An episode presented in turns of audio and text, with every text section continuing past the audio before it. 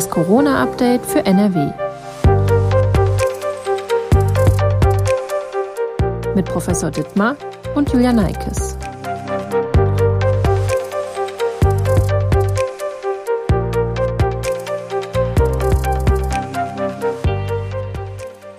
Herzlich willkommen zu einer weiteren Folge von Das Corona-Update für NRW.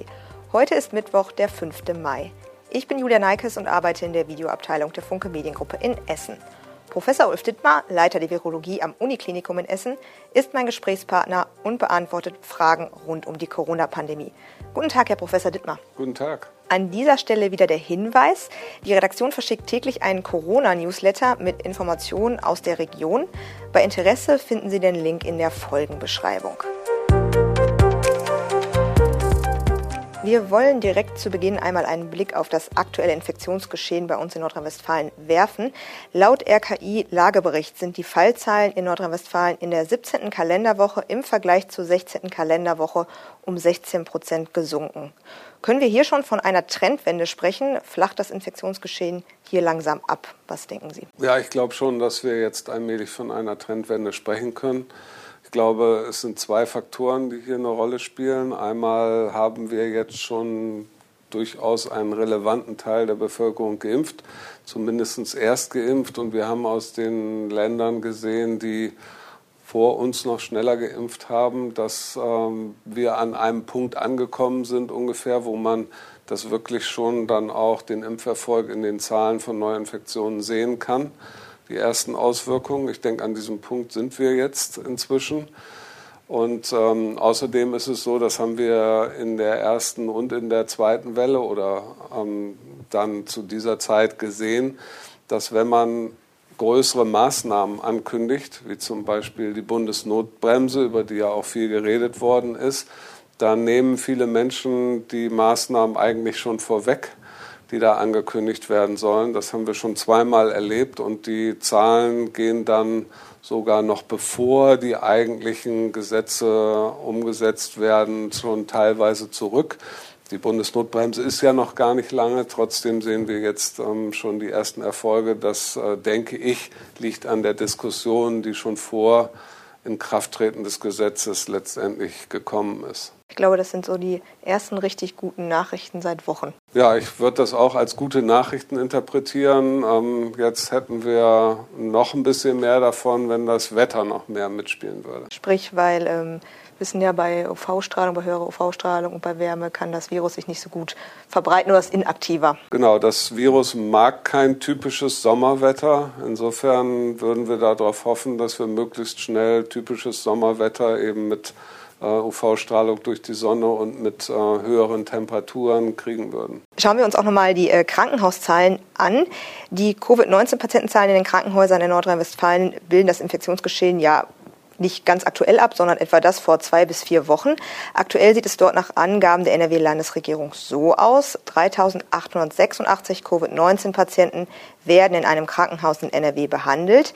Das sind weniger als in der letzten Woche zur gleichen Zeit gemeldet wurden. Das waren, da waren es knapp über 4.000.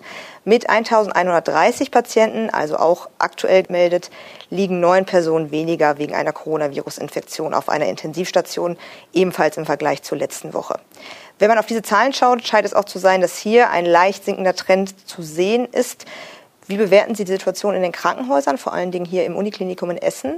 Ja, wir haben auch eine Lage, die sich ein bisschen entspannt jetzt im Krankenhaus, ähm, sowohl NRW-weit, soweit ich weiß, als auch hier in Essen. Es ist ja immer, dass es eine zeitliche Verzögerung zu den Neuinfektionszahlen gibt.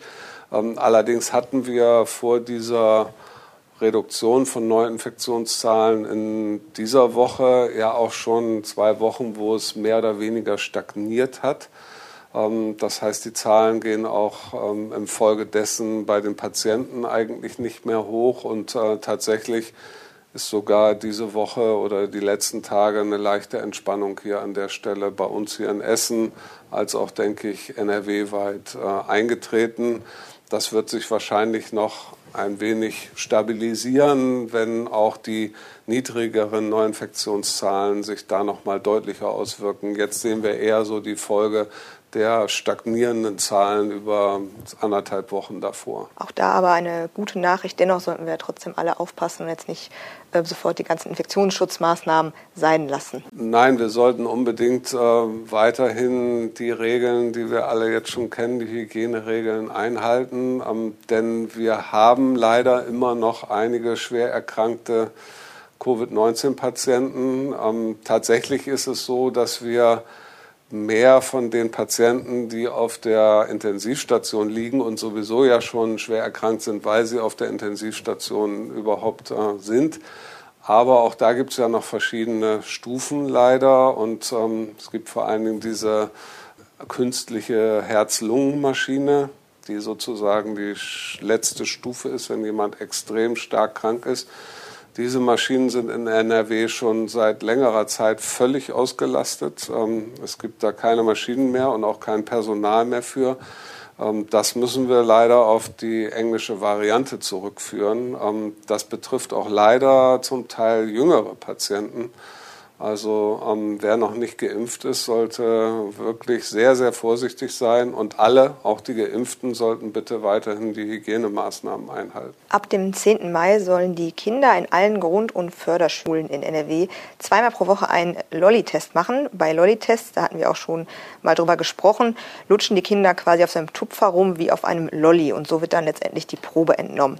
Das sind jetzt aber keine Antigen-Tests, wie wir das sonst so kennen von ähm, den Selbsttests. Was genau passiert passiert denn mit den Proben bei diesen Lolli-Tests? Wie werden sie auf das Coronavirus analysiert? Diese Proben werden dann, wir nennen das Poolen, also von vielen Kindern in letztendlich ein Röhrchen reingesteckt, weil man kann jetzt nicht so viele Einzeltests ähm, für alle Kita-Kinder oder Grundschulkinder machen. Das sind ja viele, viele tausend in NRW. Und was dann letztendlich gemacht wird, ist ein PCR-Test ähm, den wir alle schon kennen, sozusagen, der Standard-PCR-Test, aber eben mit gepoolten Proben. Man muss hier nur ein bisschen vorsichtig sein. Ich finde, das äh, ist ein sehr schönes Projekt eigentlich, weil die PCR dann deutlich sensitiver ist noch als der Antigen-Test. Man muss nur vorsichtig sein, dass man nicht zu viele Proben poolt, weil mit jeder dazugefügten äh, Probe von einem weiteren Kind ähm, wird irgendwann das Ergebnis, wenn ein Kind davon positiv ist, eben ausverdünnt. Und wir kommen irgendwann in einen Bereich, wo dieser Test auch nicht mehr viel sensitiver ist als der Antigen-Test. Man darf es mit den Poolen also nicht übertreiben. Also er ist besser als der Antigen-Test, wenn man halt nicht so viele Proben auf einmal mischt, wenn man das in Maßen macht. Genau, wenn man ähm, jetzt Pools von zum Beispiel zehn Kindern macht oder vielleicht auch noch ein bisschen mehr, dann ist der Test äh, deutlich besser als der Antigen-Test. Wenn man jetzt 50 oder 100 Kinder poolt und da nur einen PCR-Test von laufen lässt, dann hat man nichts gewonnen. Dann kann man auch den Antigen-Test machen, außer dass natürlich dann ein einzelner PCR-Test für so viele Kinder auch günstiger ist als wenn man mit jedem Kind einen Antigen-Test machen würde. Wir haben ja äh, schon des Öfteren über PCR-Tests gesprochen, aber dazwischen auch ganz, ganz, ganz oft über Antigen-Tests. Deswegen könnten Sie vielleicht an der Stelle noch einmal ganz kurz erklären, wie denn so ein PCR-Test funktioniert, also was der macht. Also beim PCR-Test äh, weist man eben die genetische Information des Virus nach, ähm, die sogenannte Nukleinsäure. Und ähm, der große Vorteil, weswegen dieser Test viel sensitiver ist, ist, dass äh, in einem bestimmten Verfahren diese genetische Information des Virus vervielfältigt wird. Und zwar massenhaft vervielfältigt wird, so dass selbst wenn nur ganz wenig in der Ausgangsprobe drin war, man am Ende ein positives Ergebnis hat. Ähm, das ist beim Antigentest anders. Da wird ein Protein von dem Virus, was ähm, in der Nase dann sein muss, ähm, nachgewiesen in diesem Test. Wenn nur ganz wenig von diesem Protein bei einem Infizierten da ist, dann kann dieser Test das nicht nachweisen. Er braucht eine bestimmte Menge von Protein. Er vermehrt nichts. Also wenn bei dem Menschen, der getestet wird, nicht ausreichend Protein da ist, kann der Test nicht positiv werden. Er kann also infiziert sein mit einer geringen Virusmenge und der Test wäre negativ. Deswegen ist der Antigentest weniger sensitiv als die PCR. Wir haben relativ zu Anfang dieser Interviewreihe mal darüber gesprochen, dass die Blutgruppe einen Einfluss auf das individuelle Infektionsrisiko zu haben scheint. Die Forschung hat ja inzwischen sehr viel über SARS-CoV-2 gelernt. Deswegen die Frage, was weiß man denn nach heutigem Wissensstand über den Zusammenhang zwischen Blutgruppen und dem ja individuellen Infektionsrisiko? Ja, wir wissen auf jeden Fall, dass es ähm, einen direkten Zusammenhang zwischen der Blutgruppe und der Schwere der Erkrankung bei Covid-19 gibt. Ähm, die Blutgruppe A ist hier besonders gefährdet. Also Menschen, die die Blutgruppe A haben, das sind ungefähr 40 Prozent der Bevölkerung in Deutschland, haben ein höheres Risiko, schwer an Covid-19 zu erkranken als Menschen, die die Blutgruppe B haben und das geringste Risiko haben Menschen, die die Blutgruppe 0 haben.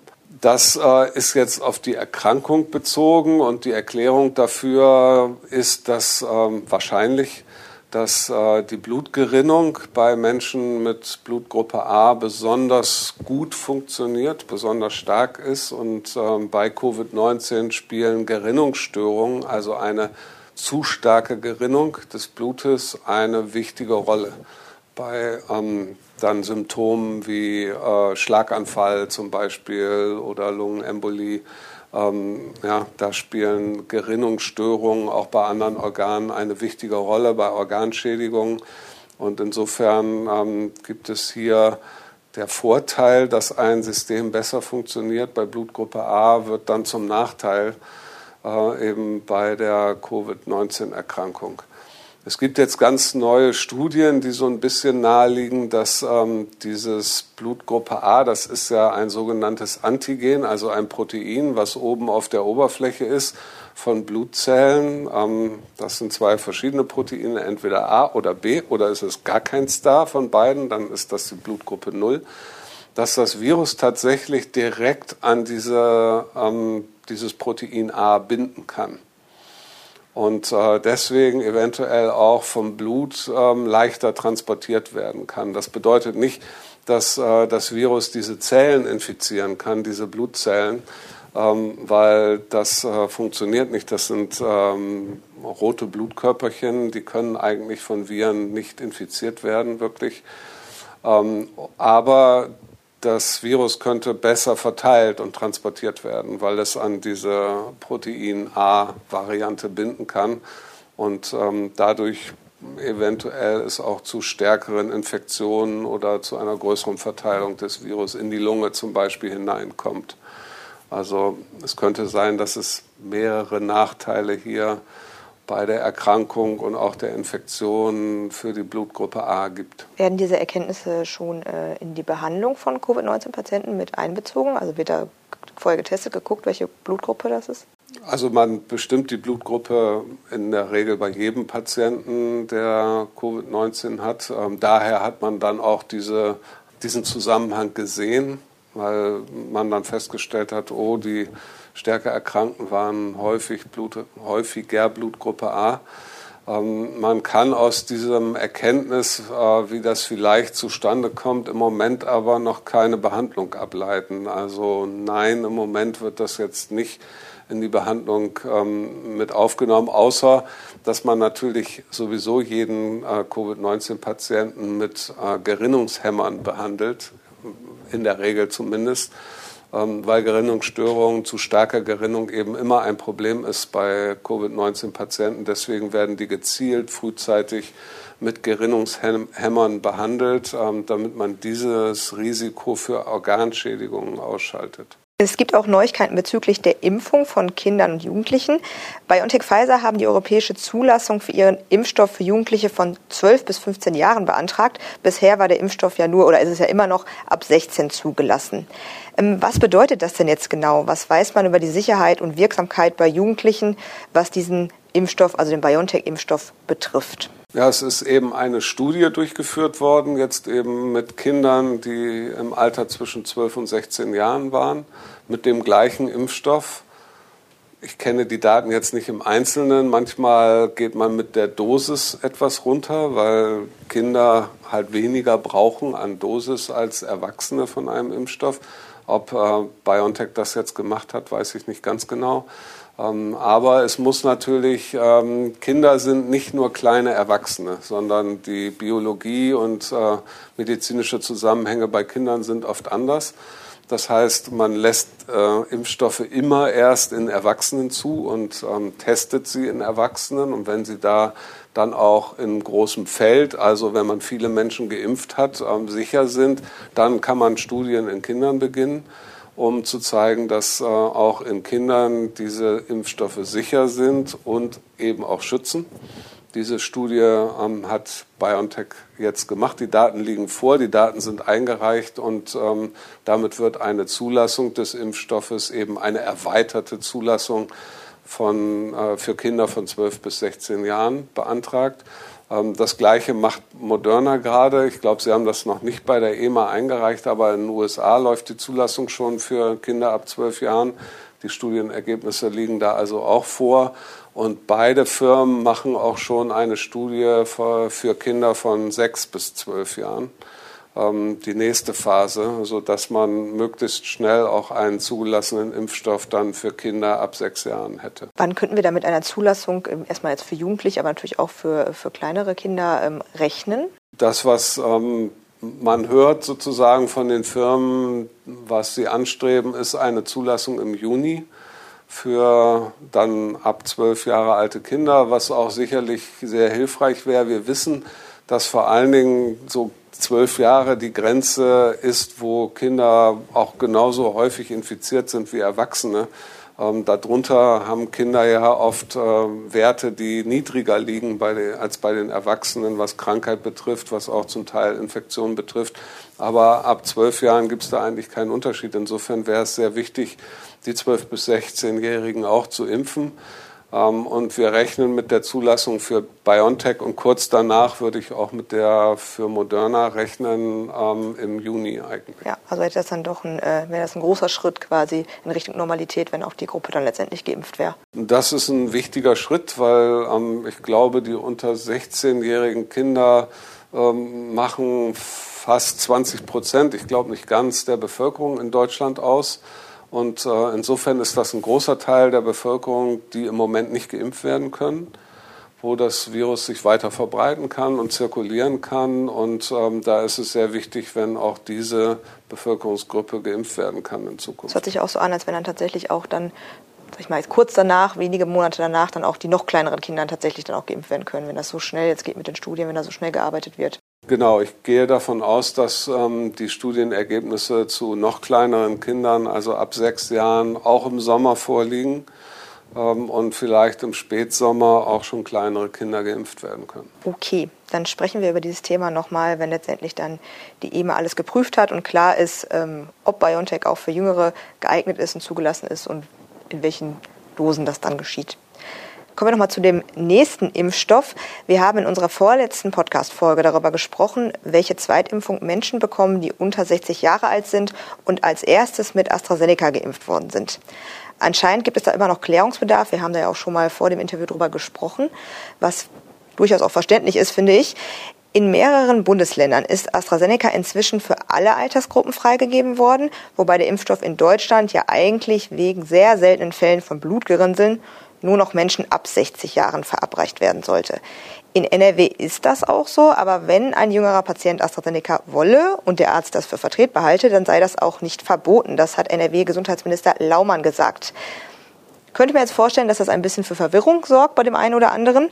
Was raten Sie denn? Welchen Impfstoff sollten unter 60-Jährige, die zunächst halt AstraZeneca bekommen haben, jetzt als zweites bekommen? Also wir, wir stecken hier in einem Dilemma, was man an den vielen Fragen, die ich auch quasi täglich zu diesem Thema kriege und die die Stadt kriegt, äh, was man daran genau sieht. Die Menschen sind verunsichert. Und ähm, das Dilemma ist, dass äh, auf der einen Seite natürlich zu Anfang der Impfkampagne gesagt worden ist, ähm, wenn man mit einem Impfstoff anfängt zu impfen, muss man das Impfschema auch mit diesem Impfstoff äh, weiterführen und beenden, weil nur dafür liegen Studien vor. Und das lässt sich natürlich auch leicht erklären. Als erstes haben die Firmen natürlich Studien mit ihren eigenen Impfstoffen gemacht und haben nicht irgendwie noch einen anderen Impfstoff verwendet bei diesen Studien. Wir haben also bisher nur Studiendaten für Man hat mit AstraZeneca begonnen und mit AstraZeneca Zweitimpfung oder mit BioNTech begonnen und BioNTech Zweitimpfung. So, das äh, macht die Einschätzung jetzt dieser Angabe, wer mit AstraZeneca, wer unter 60 ist und AstraZeneca Erstimpfung gekriegt hat, dem wird eigentlich ein RNA-Impfstoff empfohlen. Macht die Einschätzung, was das denn bedeutet, schwierig weil wir haben noch keine Studiendaten dazu. Es gibt eine Studie in Oxford, die genau das untersucht. AstraZeneca Erstimpfung, ähm, RNA-Impfstoff Zweitimpfung, aber die Studiendaten kennen wir noch nicht. Sie sollen eigentlich Anfang Mai rauskommen. Wir haben jetzt Anfang Mai, ich habe sie noch nicht gesehen, bisher sind sie nicht rausgekommen. Ähm, das verunsichert die Menschen, weil sie nicht wissen, ähm, ist es bisher nicht geprüft, was passiert dann eigentlich AstraZeneca Erstimpfung, BioNTech Zweitimpfung zum Beispiel. Die STIKO empfiehlt das bei unter 60-Jährigen und zwar aus zwei Gründen. Erstmal wissen wir nicht genau, ob wir nicht noch weitere Thrombosefälle erleben, wenn wir unter 60-Jährige ein zweites Mal mit AstraZeneca impfen. Wir haben diese Fälle leider nach Erstimpfung gesehen. Sie sind selten, aber Sie sind eindeutig mit dieser Impfung assoziiert. Da gibt es noch mal eine große Studie jetzt ähm, dazu in Deutschland, die alle Fälle untersucht hat, die zu dem eindeutigen Ergebnis kommen, kommt. Und ähm, leider sind hier besonders viele junge Frauen von betroffen, sodass die STIKO gesagt hat, wir können nicht empfehlen, dass Menschen unter 60, und sie haben jetzt das Geschlecht nicht unterschieden, ähm, aber diese Studie legt nahe, es betrifft vor allen Dingen Frauen, wir können nicht verantworten oder empfehlen, dass die nochmal mit AstraZeneca geimpft werden, weil es könnten ja noch mehr dieser Fälle auftreten. Das möchten wir nicht. Deswegen die Empfehlung, dann lieber einen RNA-Impfstoff, auch ohne dass man jetzt Daten dazu hat, wie gut dann die Impfung funktioniert. Allerdings hat die STIKO die Empfehlung gegeben und deswegen würde ich diese Empfehlung für unter 60-Jährige genauso geben, wir mixen Impfstoffe häufig bei verschiedenen Infektionskrankheiten. Das ist nichts, was, was wir jetzt, was zum ersten Mal für SARS-CoV-2 jetzt empfohlen ist. Ähm, Impfstoffe werden häufig gemixt, teilweise sogar absichtlich von verschiedenen Firmen, weil wir wissen, dass wir in der Regel davon keine Änderung der Nebenwirkungen haben, aber sogar eine verbesserte Immunantwort. Das Immunsystem reagiert oft sogar besser, wenn es zwei verschiedene Impfstoffe nacheinander kriegt.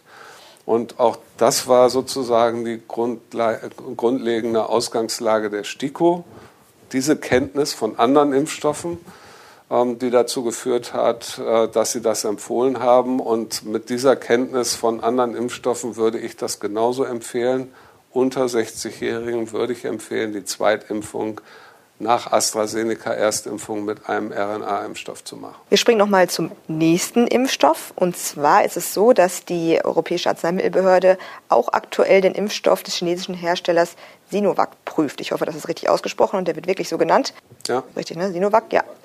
Was genau prüft denn die EMA da jetzt und was bedeutet das für uns in Deutschland? Bisher war dieser Impfstoff bei uns ja noch nicht so präsent. Genau, das ähm, ist auch ein anderer Impfstoff, ein anderes Impfstoffprinzip. Das ist ein sogenannter Totimpfstoff. Ähm, das kennen wir aus der Vergangenheit von vielen anderen Impfstoffen. Man produziert das Virus in einer Zellkultur in großen Mengen und äh, tötet dieses Virus dann ab, in der Regel mit einer chemischen Reaktion die natürlich sichergestellt sein muss. Da gibt es viele äh, Qualitätskriterien, dass äh, alle Viren da drin tot sind und nicht mehr infektiös und niemand mehr infizieren kann. Das wird dann aber getestet, genau für jede Charge.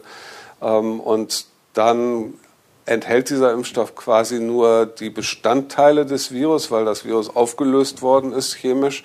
Ähm, diese Bestandteile reichen aber aus, um das Immunsystem ähm, dann letztendlich zu aktivieren und eine Immunantwort gegen diese Bestandteile ähm, zu induzieren. Und wenn das lebende Virus kommt, dann äh, kann das Immunsystem das abwehren. Ja. Äh, das ist das Prinzip dieses Impfstoffs. Äh, wie gesagt, wir haben viele andere Impfstoffe in der Vergangenheit so entwickelt. Jetzt eingereicht wird sicherlich bei der EMA, werden die Daten zu der Zulassung dieses Impfstoffs in China.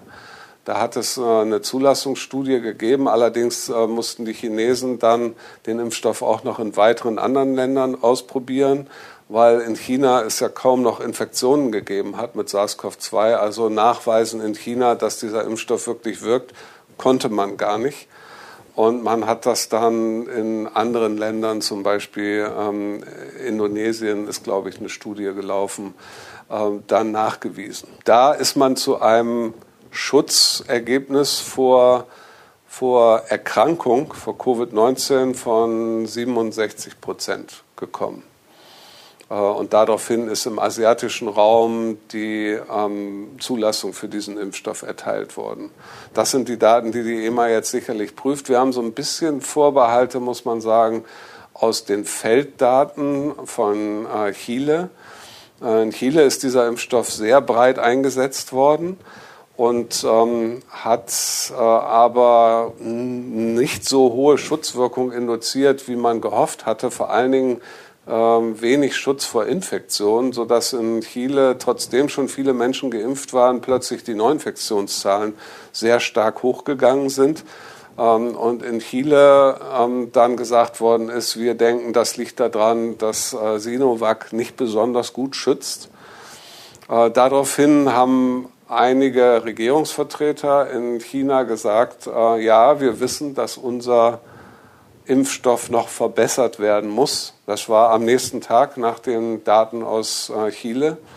Äh, das wurde dann einen Tag später nochmal wiederholt und zwei Tage später wurde es komplett dementiert. Ähm, wurden alle diese Aussagen von den chinesischen Regierungskreisen wieder zurückgezogen. Es wurde gesagt, dieser Impfstoff ist exzellent ähm, und es gäbe kein Qualitätsproblem. Insofern wissen wir jetzt nicht so genau, was wir davon halten sollen. Ich denke, man kann festhalten, dieser Impfstoff schützt nicht so gut wie RNA- oder Vektorimpfstoffe, ist also schlechter als AstraZeneca, BioNTech und Moderna. Ähm, ob er ausreichend gut schützt, um die Zulassung der EMA zu kriegen, bleibt abzuwarten.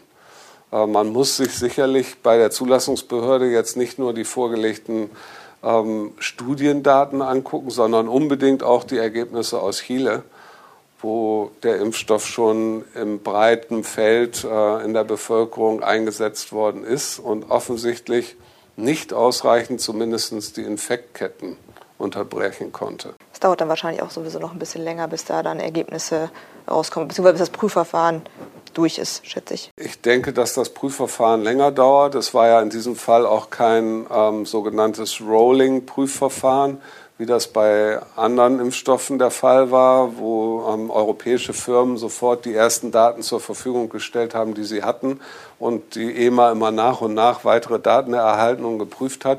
Hier sind die Daten alle auf einmal der EMA übergeben worden. Die müssen sich jetzt erstmal durch einen riesen Datenwust wühlen, denke ich. Ähm, die WHO hat äh, Sinovac schon geprüft und hat ähm, nur eine sehr eingeschränkte Empfehlung für diesen Impfstoff äh, verfasst okay, dann warten wir da mal ab, was da noch äh, rauskommt. Sie sagten gerade, dass auch ähm, schon in der Vergangenheit andere Impfstoffe nach dem gleichen Prinzip entwickelt worden sind. Was sind das denn zum Beispiel für Impfstoffe, die man vielleicht kennen könnte? Ja, Totimpfstoffe ähm, waren früher zum Beispiel, oder der bekannteste Totimpfstoff, der immer noch eingesetzt wurde, war gegen das Poliovirus, also die Kinderlähmung. Ähm, da gab es gleichzeitig einen sogenannten Lebendimpfstoff, also ein abgeschwächtes Virus, was verwendet wurde. Das war die Schluckimpfung, die wir alle noch sozusagen, alle Älteren zumindest noch ähm, kennen.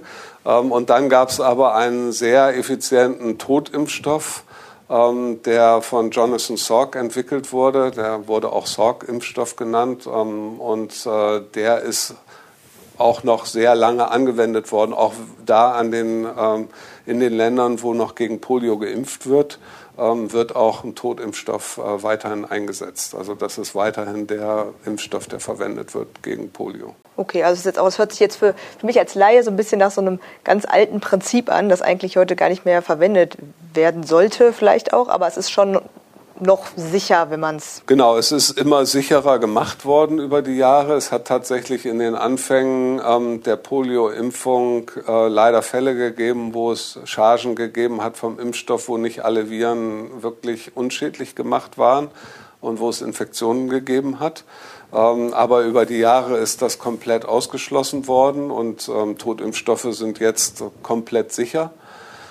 Ähm, aber es ist eine Technologie, die wahrscheinlich verschwinden wird. Da bin ich mir relativ sicher. Wir sehen diesen unglaublichen Erfolg von RNA-Impfstoffen. Ich glaube schon, dass das äh, die Zukunft der Impfstoffentwicklung ist und äh, wir werden wahrscheinlich sehr viele RNA-Impfstoffe für viele Infektionskrankheiten in Zukunft sehen und äh, solche komplizierten Verfahren wie die Totimpfstoffherstellung äh, werden immer mehr verschwinden. Bevor wir zum Ende unserer heutigen Folge kommen, würde ich gerne noch äh, Fragen stellen, die uns per Mail erreicht haben. Und zwar hat uns einer unserer Hörer geschrieben, dass er einen leichten Corona-Verlauf hinter sich hat, also mit milden Symptomen, hatte Kopfschmerzen, Schlappheit, solche Sachen. Ähm, er ist 80 Jahre alt und vermutet, ähm, der hat unsere letzte Podcast-Folge gehört, dass er dadurch natürlich auch milder Verlauf, älter, äh, wenig Antikörper haben wird. Er schreibt, laut der STIKO kann ich erst nach sechs Monaten geimpft werden. Geht das auch schon früher, ist die Frage. Ja, das ähm, muss man dann mit seinem Hausarzt absprechen, weil es gibt natürlich die STIKO-Empfehlung, an die werden sich jetzt auch vor allen Dingen die Impfzentren halten. Ich denke, individuelle Entscheidungen kann man dann beim Hausarzt äh, besprechen. Ich würde tatsächlich dazu raten, mal einen Antikörpertest machen zu lassen. Und wenn kaum Antikörper oder gar keine nachweisbar sind, würde ich tatsächlich dazu raten, sich früher impfen zu lassen weil wir wissen eben bei ähm, sehr milden Infektionsverläufen, dass die Antikörper nicht sehr lange anhalten und ähm, dass man dann eigentlich früher impfen müsste ähm, als nach sechs Monaten. Das ist sicherlich auch gerade noch in der Diskussion und da wird es vielleicht auch noch Änderungen geben, die aber im Moment noch nicht in dem STIKO-Papier stehen. Ähm, aber ich würde das mit dem Hausarzt besprechen und einen Antikörpertest erst durchführen und dann individuell entscheiden, ob man nicht äh, die Impfung tatsächlich früher durchführt. So ein Antikörpertest kann dann auch der Hausarzt wenn ich es richtig verstanden, dann auch durchführen lassen. Ne? Genau, die, alle großen Labore haben inzwischen diese Antikörpertests und können die durchführen. Also da entnimmt man eine Blutprobe, der Arzt verschickt die, ähm, hat nach wenigen Tagen das Ergebnis und kann dann entscheiden, wie man jetzt weiter vorgeht. Ähm, da ist diese starre Regelung an der Stelle mit, bei Menschen, die sehr wenig Symptome gehabt haben und vielleicht auch noch etwas älter sind, sowieso äh, keine so gute Immunantwort haben. Da würde ich eher dazu raten, dann eventuell früher zu impfen. Okay, damit ist dann die Frage, ob ein Antikörpertest für unseren Hörer sinnvoll ist, dann auch schon beantwortet. Dankeschön. Dann sind wir auch schon am Ende unserer Folge angekommen und ich bedanke mich wieder für das Gespräch und die Zeit, die Sie sich genommen haben. Ja, sehr gerne. Nächste Woche Freitag sind wir dann wieder mit einer neuen Folge von das Corona-Update für NRW für Sie da. Mein Kollege Andreas Fettig wird mich dann vertreten. Ich bin dann nicht da. Sie können uns gerne eine Mail schicken und zwar an coronafragen.funkemedien.de, wenn Sie eine Frage zum Thema haben. Wir nehmen die dann gerne mit in dieses Gespräch. Wenn wir sie nicht schon vorher beantwortet haben, dann bekommen Sie aber auch Bescheid. Tschüss, bis zum nächsten Mal und passen Sie auf sich auf.